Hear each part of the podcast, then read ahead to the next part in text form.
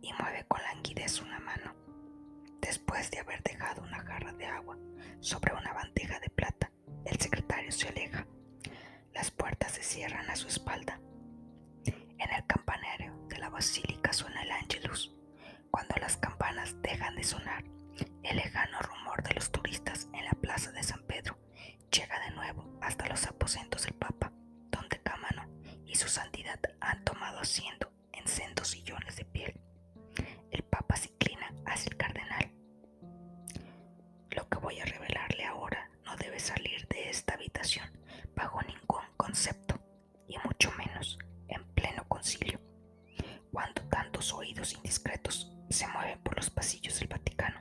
¿Me ha entendido? Sí, Santidad. El Papa levanta la jarra de agua, llena dos vasos de cristal y le tiende uno a Cámano, que lo deja sobre la mesa del centro. El suceso más secreto de la iglesia comenzó el día de la muerte de Jesucristo. Las escrituras afirman que justo antes de entregar su alma, Jesús, en su agonía, perdió su visión beatífica. Hasta entonces le bastaba cerrar los ojos para ver el paraíso y a los ángeles del cielo. Pero, al perder ese don en el momento de morir, se cree que debió ver a la humanidad tal como era. La muchedumbre gritando a sus pies, el cordón de romanos rodeando la cruz, los insultos y los escudos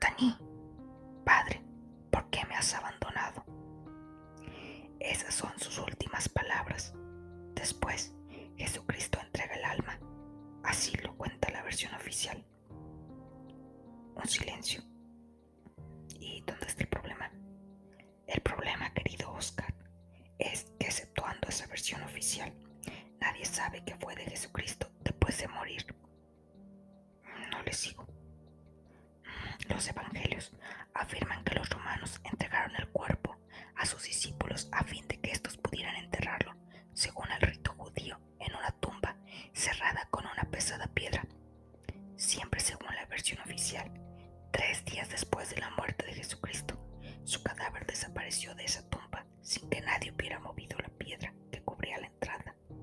A continuación, Jesucristo resucitado se apareció a los apóstoles, les transmitió el Espíritu Santo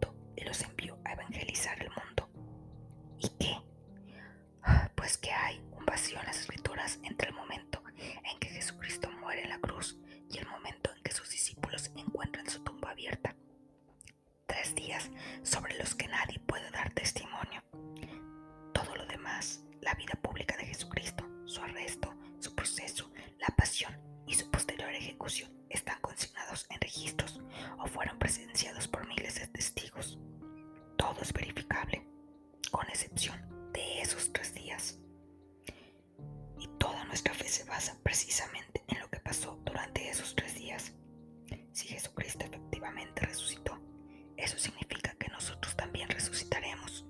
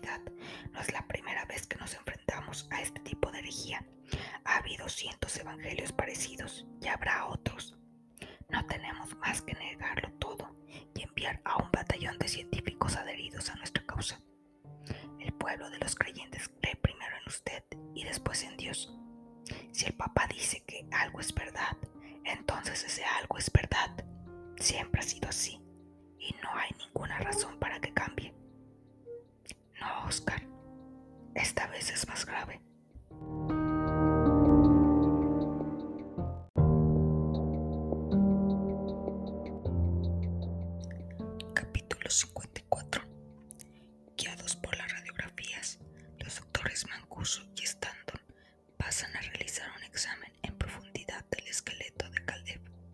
La voz lenta de Mancuso resume lo que los dos forenses piensan. El sujeto presenta numerosas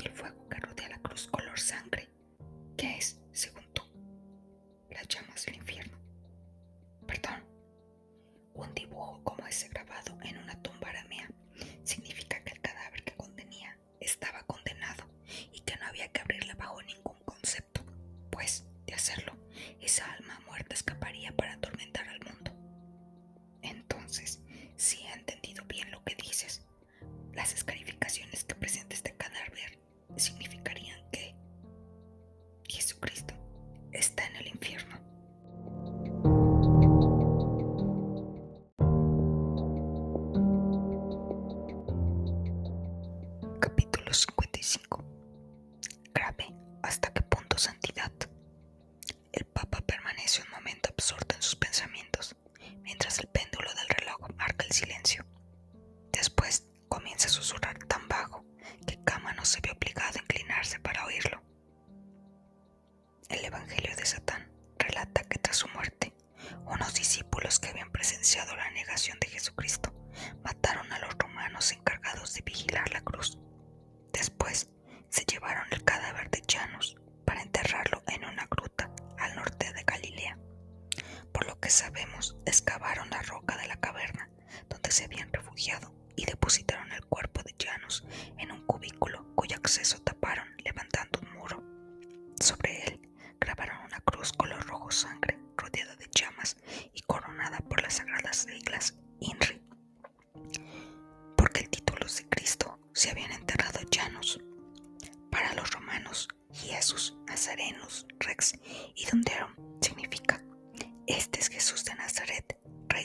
judíos, pero para esos discípulos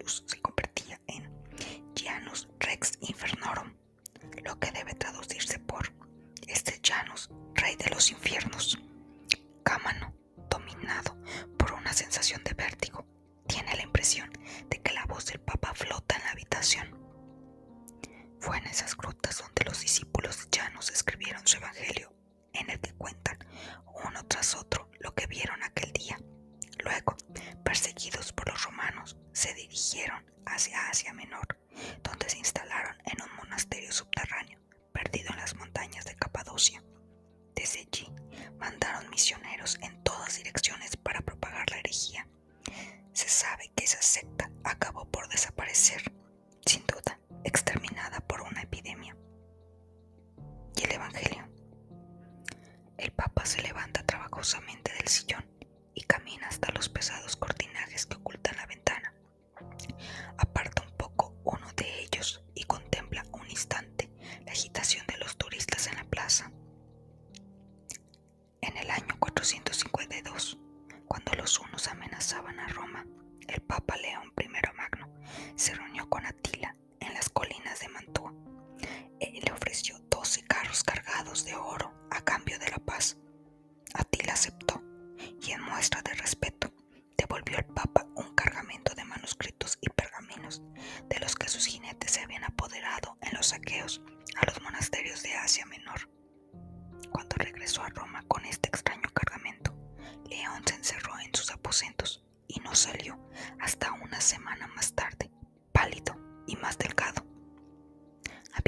sus manos una obra muy antigua y de una gran maldad, en cuya cubierta los pellejeros habían grabado una estrella de cinco puntas, enmarcando a un demonio con cabeza de macho cabrío.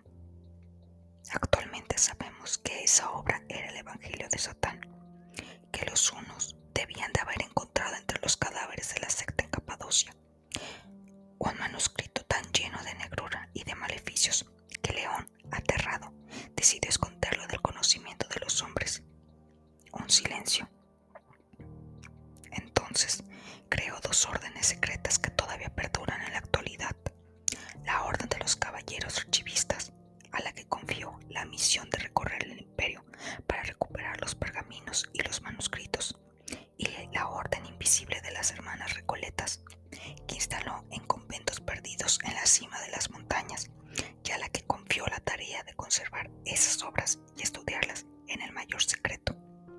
Después hizo llevar bajo escolta el Evangelio de Satán al gran desierto de Siria, para que estuviera fuera del alcance de los bárbaros.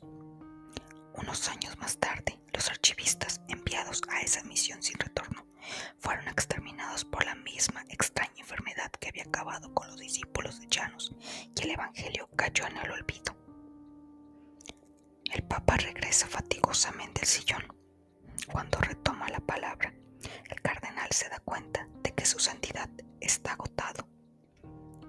Pasaron 700 años durante los cuales la orden de los archivistas recorrió incansablemente Europa para salvar los tesoros del pensamiento humano de las hordas bárbaras que acusaban a la cristiandad. Se encontraron manuscritos de inestimable valor entre los escombros de los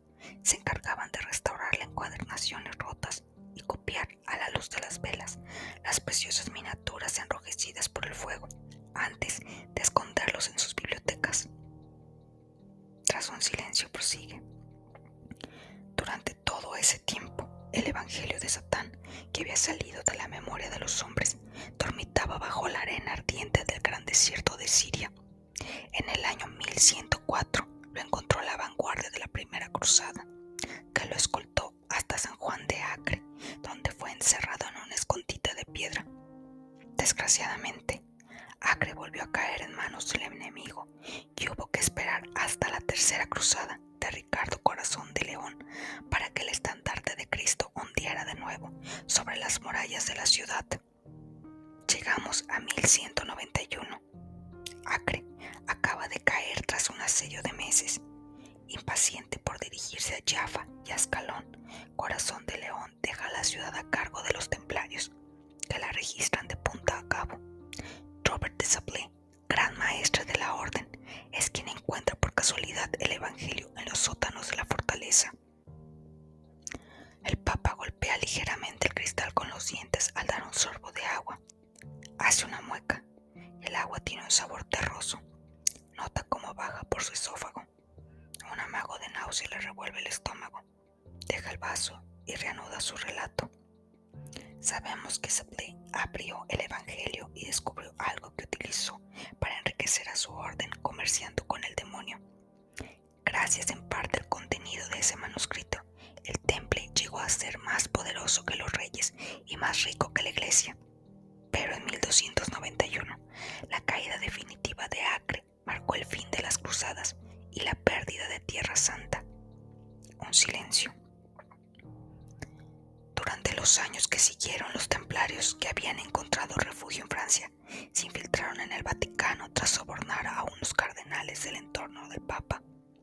Su objetivo era hacerse con el control de los cónclaves para elegir un Papa adepto al culto de Janus, el cual revelaría al mundo la negación de Jesús en la cruz. Semejante cataclismo habría sumido a Occidente en el caos y habría significado a la larga la muerte de la Iglesia y el desmantelamiento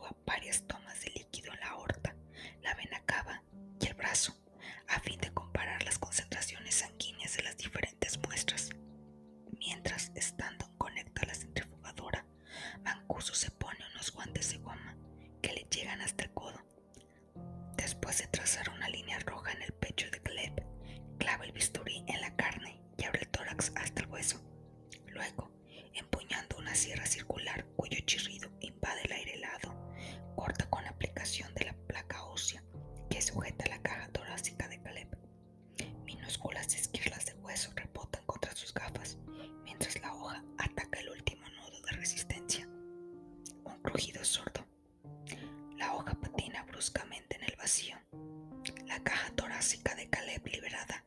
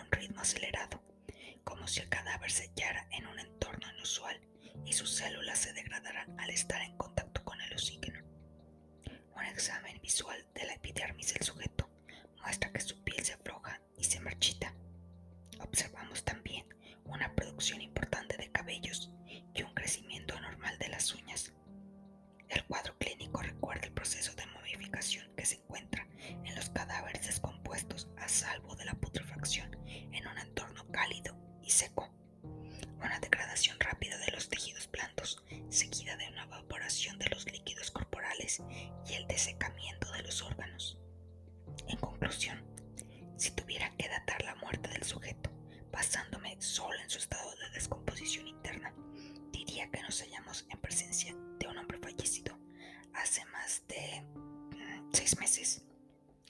Al oír esas palabras, Parks siente vértigo. Bannerman, a su lado, tiene los ojos vidriosos de luchar contra las náuseas.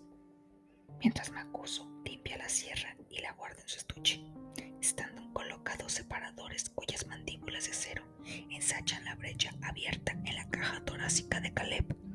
Las costillas del cadáver crujen al desplazarse cada vez que Stanton ejerce presión.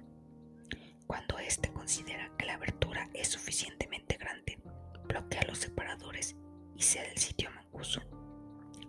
Sus dedos se abren paso entre la carne para extraer los pulmones. Tras depositarlos sobre la mesa metálica, los corta con un escalpelo y separa los lóbulos con precaución. Su voz se eleva de nuevo a través del micrófono. Examen visual de la superficie pulmonar del sujeto. Los órganos respiratorios están particularmente descompuestos. Los alveolos, todavía visibles, están relativamente limpios y son bastante anchos, pero la base anterior está atrofiada, signo de una afección respiratoria crónica confirmada por las radiografías. Sin duda, el sujeto era asmático. Observamos la ausencia total de contaminantes químicos modernos y de alquitranes producto de los gases de escape, por las mismas radiografías. El examen de las paredes demuestra que el sujeto no ha fumado nunca ni ha estado expuesto nunca al tabaco. Se observa, sin embargo, la presencia de importantes depósitos carbonados y de hollines residuales que parecen indicar que el sujeto ha inhalado humo de fuego de leña durante muchos años. Unas secuelas características que actualmente solo se encuentran en las tribus aisladas de la Amazonia y de Borneo, así como en los últimos lugares apartados del mundo, donde la leña sigue siendo el único combustible conocido. Por lo tanto, nuestro sujeto es con toda seguridad un hombre primitivo, hipótesis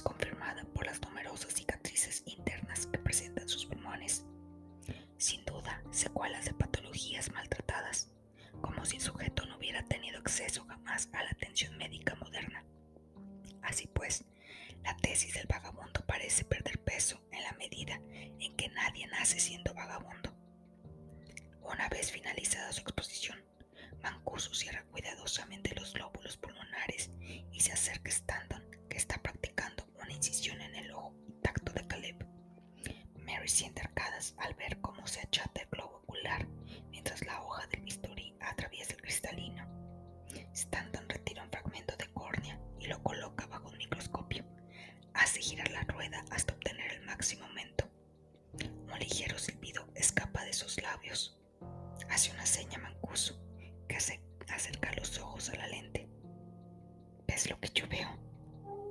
Sin perder tiempo en responder, Mancuso sopla hacia el micrófono para reanudar la grabación. Se seca una gota de sudor de la frente.